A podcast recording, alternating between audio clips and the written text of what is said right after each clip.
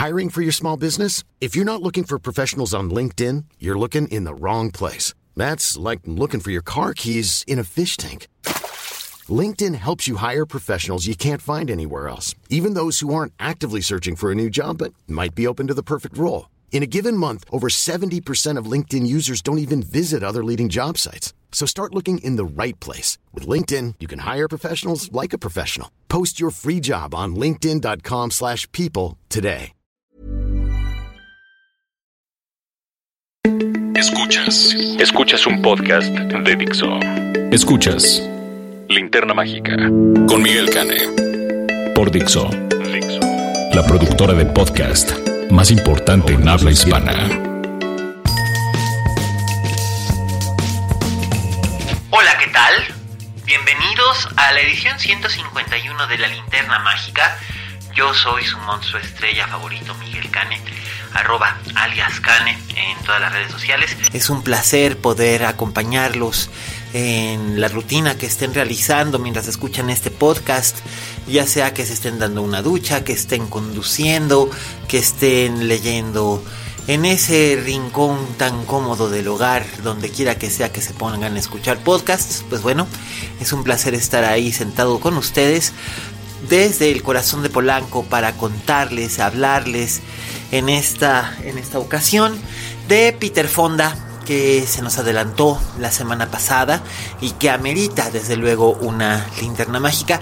Pero antes, pues vamos a tener la intervención semanal de nuestro amiguito Raulito Fuentes, el crítico de cine más chinguetas de todos los municipios que conforman el estado de Jalisco, que nos habla de un atractivo estreno. Adelante, Raúl. Oye, Fuentes. Hola, ¿qué tal? Esto es Oye Fuentes, el espacio que Miguel Cane me brinda la linterna mágica. Yo soy Raúl Fuentes y a mí me encuentras en Twitter como arroba Oye Fuentes. Oigan, fíjense que el día de hoy les quiero platicar de una película que vi desde la semana pasada y que pues ya no es un estreno como tal puesto, pues que ya, porque ya lleva varios días en cartelera, pero que eh, pues me parece pues importante eh, platicarles de ella porque es una película que me gustó mucho, me sorprendió muchísimo, no esperaba nada o esperaba realmente muy poco y salí eh, pues muy contento, salí bastante entretenido de la película. Eh, esta cinta se llama La Noche de las Nerds en, en, México y tiene el título original de Booksmart, Booksmart, que es dirigida la ópera prima de Olivia Wilde. Es esta actriz que eh, supongo que ustedes conocen de series como The O.C. o como la doctora de 13 en, en, el Doctor House, que ha tenido eh, pues una carrera cinematográfica más o menos exitosa. La verdad es que no, bueno, yo siento que no le ha ido muy bien eh, en el mundo del cine, pero que eh, pues ha tenido como pues el talento necesario y, se ha sabido eh, mover con las personas adecuadas como para pues dirigir esta cinta eh, en la que ella no sale, ella nomás funge como, como directora, pero que tiene pues toda la manufactura de estas películas producidas por Will Ferrell y Adam McKay, de hecho ellos son parte de los productores, y que eh, pues tiene a muchísimos actores y actrices jóvenes que tienen pues menos de 20 años o por ahí, eh, que protagonista película. Esta película de la noche de las nerds pues nos cuenta la historia de dos chicas, las chicas más nerds, las chicas más estudiosas de la prepa, pero no por ello no ñoñas y ahí yo creo que ya se desmarca de muchísimas cintas pues ochenteras digamos como de la época de John Hughes en la cual pues los chicos más estudiosos eran súper ñoños y recibían toda clase de bullying. Aquí no acá estas dos chicas nerds pues también son cool tienen lo suyo aunque reciban eh, pues como los ataques que puede recibir cualquier persona que ha vivido estos tres años tumultuosos de la prepa. Y eh, pues ellas están en búsqueda de la fiesta perfecta como para terminar la prepa. La, la película nos cuenta eh, la mayor parte de la película nos cuenta pues este último día antes de que se gradúen en la que ellas quieren asistir a una super fiesta que se está organizando y a la cual no, no han sido invitadas.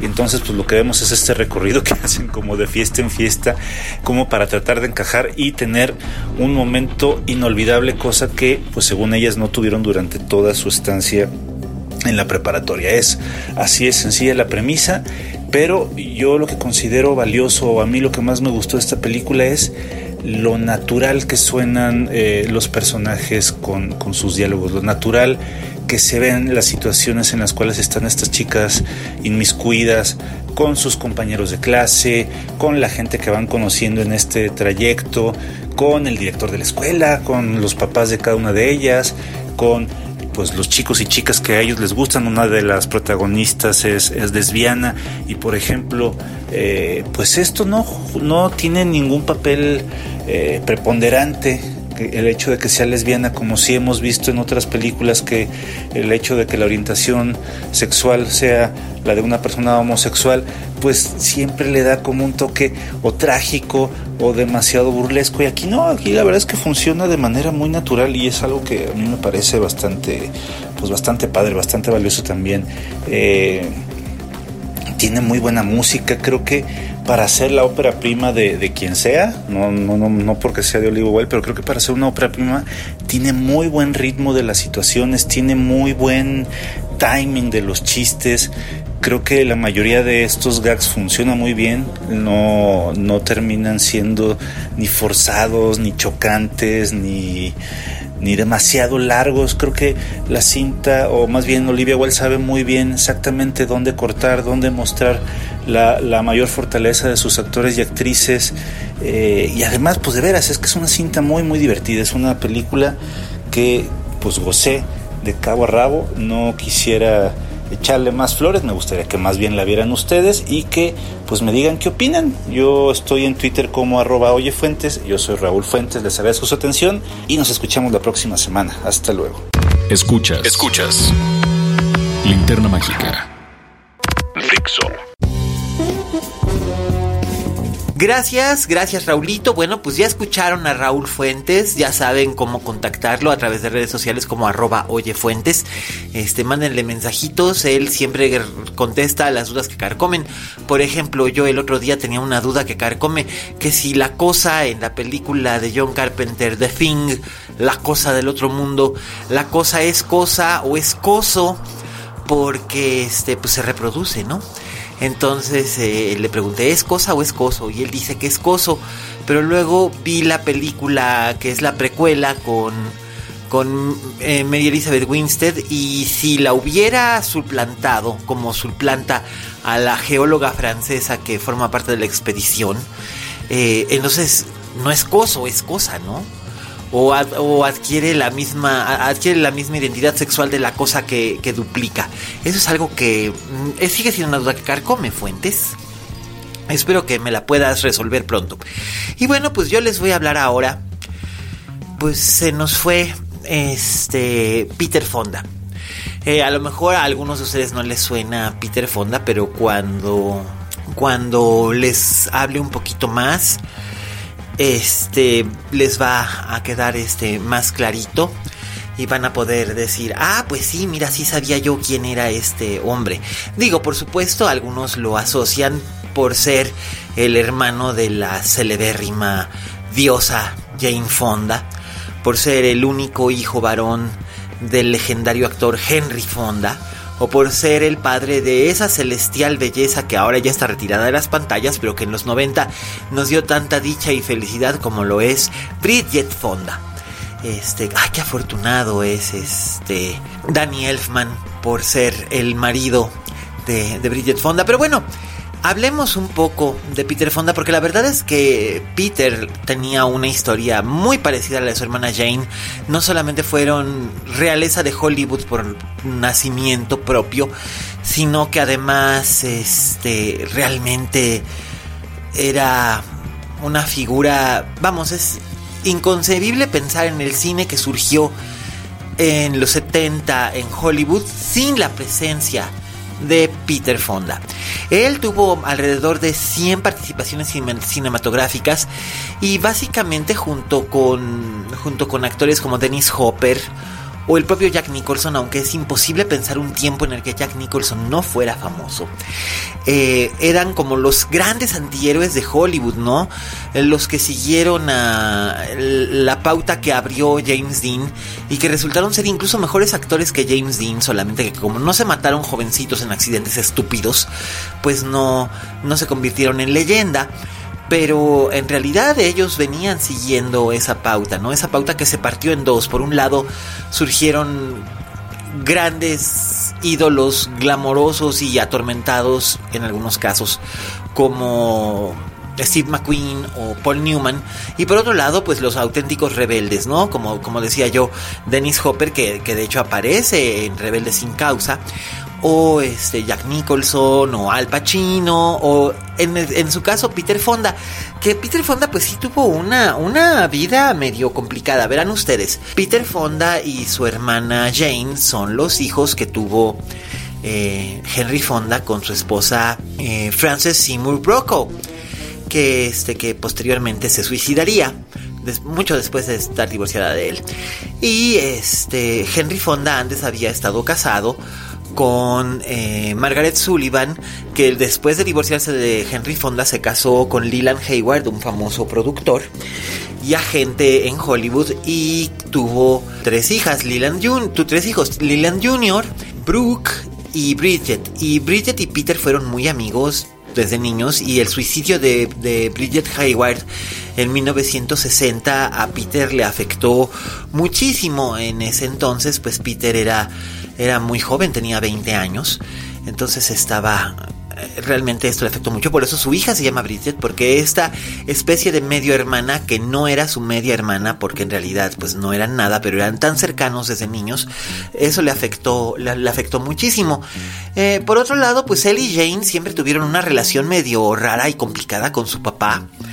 Digo, eh, el hecho de que el papá se hubiera divorciado de la mamá porque la mamá tenía severos problemas psicológicos y que luego la mamá se suicidase en un, en un hospital psiquiátrico.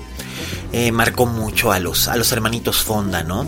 Eh, al, al, punto en el que Jane, en cuanto pudo, se emancipó del papá y primero incursionó en el mundo del modelaje y posteriormente estudió en el Actor Studio del Lee Strasberg y se fue a vivir a Francia con Roger Badam. Y bueno, ustedes más o menos tienen una idea de lo que ha sido la carrera de, de Jane Fonda. Peter pues le tocó la parte más cortita del palo, ¿no? Porque él también se sintió abandonado por el papá, también se sentía injustamente comparado y también decidió que iba a ser actor aunque tuviera esta relación tan ambivalente y ambigua con su papá, ¿no? Peter Fonda hace su debut a los 23 años en una cinta filmada en 1963 con Warren Beatty y la mítica actriz Jean Seberg, otra suicida, dirigida por Robert Rosen. Robert Rosen a lo mejor le suena como el famoso director de la cinta El Audaz, The Hustler, con Paul Newman, aquella famosa cinta sobre, sobre el billar, este con Fast Eddie Nelson como el personaje que interpretaba Newman. Y bueno, pues Lilith, basada en una novela de John R. Salamanca, eh, fue la última película que realizó Robert Rosen como director. Un director polémico y al mismo tiempo muy admirado por generaciones enteras, por su manera tan elegante de plasmar eh, temas que eran considerados outré o incluso tabú en algunos casos. Lilith trata acerca de la obsesión sexual.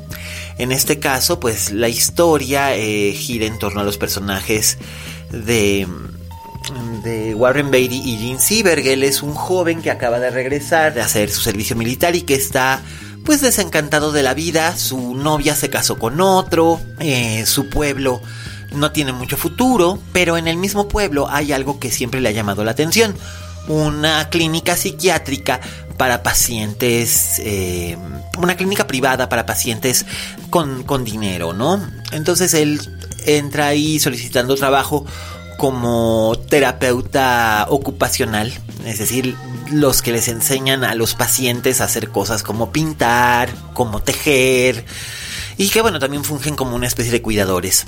Él, consigue este trabajo y ahí conoce a dos pacientes. Uno es eh, interpretado, la joven interpretada por Jean Seberg y el otro es muy muy joven Peter Fonda que es un joven que está enamorado y obsesionado con la paciente con la paciente que es eh, que es eh, Jean Siever Lilith que es una, una mujer completamente amoral una ninfómana completamente amoral que lo que hace es eh, seducir a ambos y provocar una rivalidad terrible entre ambos y finalmente llevarlo al suicidio.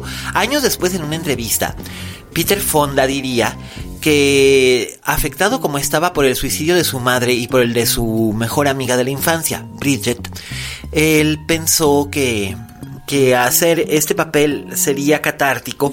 Y de hecho lo fue porque le sirvió para para canalizarse de muchas otras maneras y para demostrarse a sí mismo que sí podía ser un buen actor. Jane elogió mucho la, participación de su hermano en esa película y lo apoyó muchísimo eh, y Henry Fonda nunca se dio tiempo de ver la película. O sea, esto les hablará acerca de cómo era de ambigua la relación entre Henry Fonda y sus vástagos. De ahí en adelante Peter tuvo una carrera mm, un tanto em, desigual porque también él entraba muy duro a las drogas, era muy macizo y también tenía un problema de alcoholismo. Entonces, este, pues se desintoxicaba y actuaba en películas de bajo presupuesto para tener lana, para pagar su desintoxicación, pero después volvía a, a, la droga y a la depresión y tardó muchísimos años en poder encontrar un balance en su vida.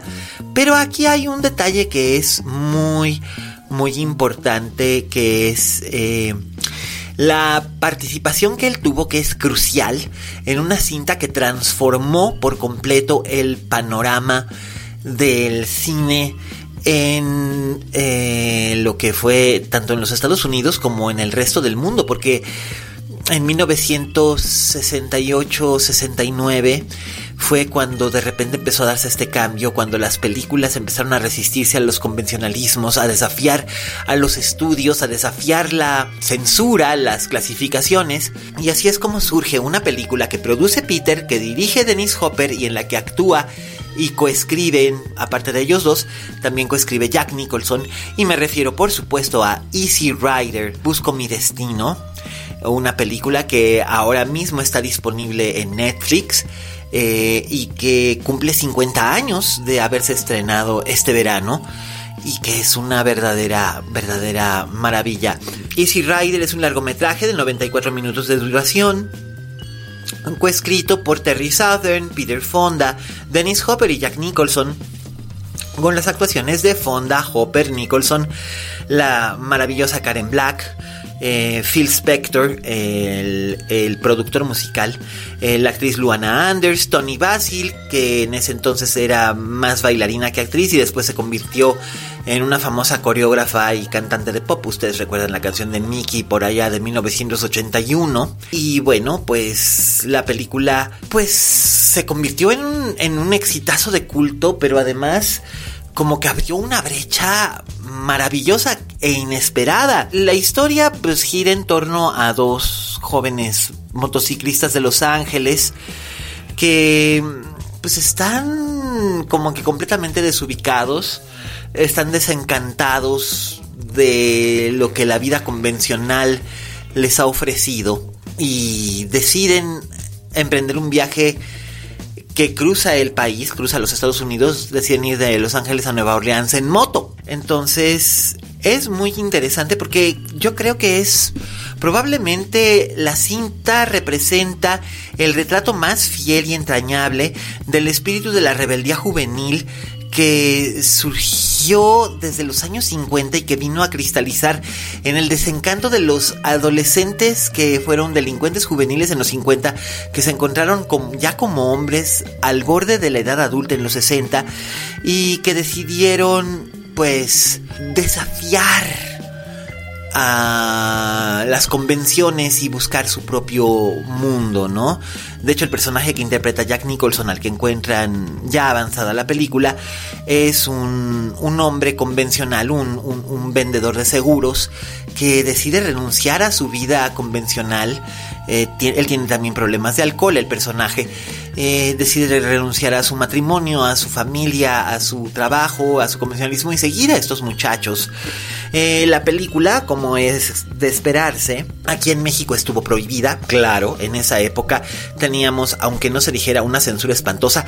Cuando hay gente que me dice, ¿cómo es posible que en los años 60 se hicieran filmes como Bullet o como... Em, no lo sé, eh, El bebé de Rosemary, 2001, eh, eh, todo el gran crucial cine de los 60 se hiciera fuera de México y en México no tengamos nada que represente de esa época, salvo cine underground muy muy hecho al margen, porque prácticamente todo el cine comercial que se hacía era eran musicales y cosas que exaltaban los valores familiares tal, porque pues básicamente existía una censura y el gobierno quería mantener infantilizado al público, eh, que no es muy distinto de lo que ocurre ahora, si lo pensamos bien. Hay apoyo para cosas, este que sean poco controversiales y poco exigentes. Y vaya que Easy Rider fue una película sumamente controversial. Pues Peter Fonda, que tendría un resurgimiento a finales de los 90, interpretando al protagonista de una cinta independiente llamada Ulis Gold, en la que hacía de un abuelo que recibía a sus dos nietas eh, huérfanas a las que no conocía en su, en su granja eh, apicultora en Georgia, en Georgia y este y, les enseñaba a través de, de, la vida de las abejas a superar su, su pérdida y a integrarse en el mundo. Es una película realmente bien, bien, bien bonita muy, muy enternecedora. Peter Fonda, pues, eh, siempre tuvo eh, a, Easy Rider con él. Eh, como, como su película símbolo y aunque hubo mucha gente que no lo tomó que no lo tomara en serio realmente era un buen actor y es alguien a quien le debemos mucho mucho y pues ahora que falleció a los 79 años de edad el pasado viernes pues lo recordamos y lo recordamos con afecto por habernos dado principalmente esa película que si no la han visto les recomiendo muchísimo que la busquen y la vean por lo menos una vez, porque es la película que abrió la puerta para que pudieran cineastas como Martin Scorsese o como William Friedkin o como no sé Richard Jaglom o Bob Rafelson poder darnos todas las películas que transformaron la cara del Hollywood en una década. Y bueno, con eso hemos llegado al fin de nuestra edición 151 aquí en La Linterna Mágica.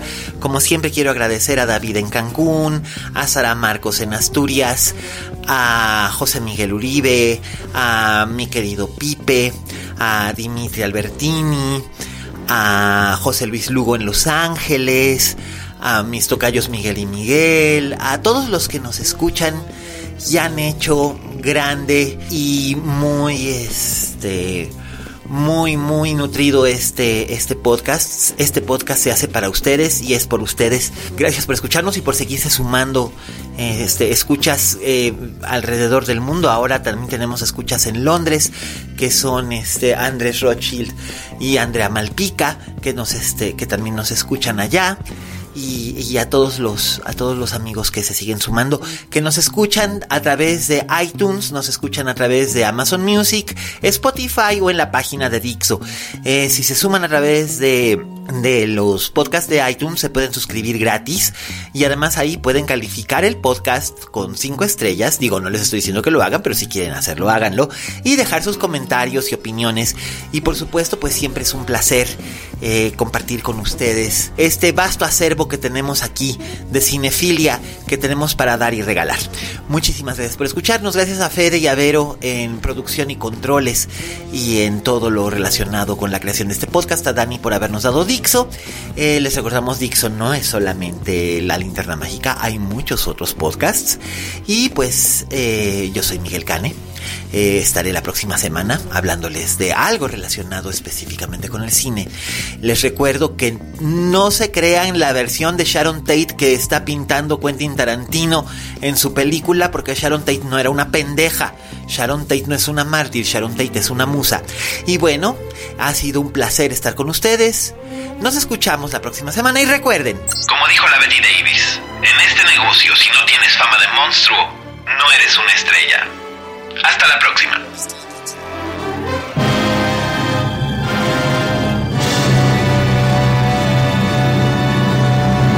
Dixo presentó Linterna Mágica con Miguel Cane. La producción de este podcast corrió a cargo de Federico del Moral. Coordinación. Coordinación. Verónica Hernández. Producción general. Dani Sadia.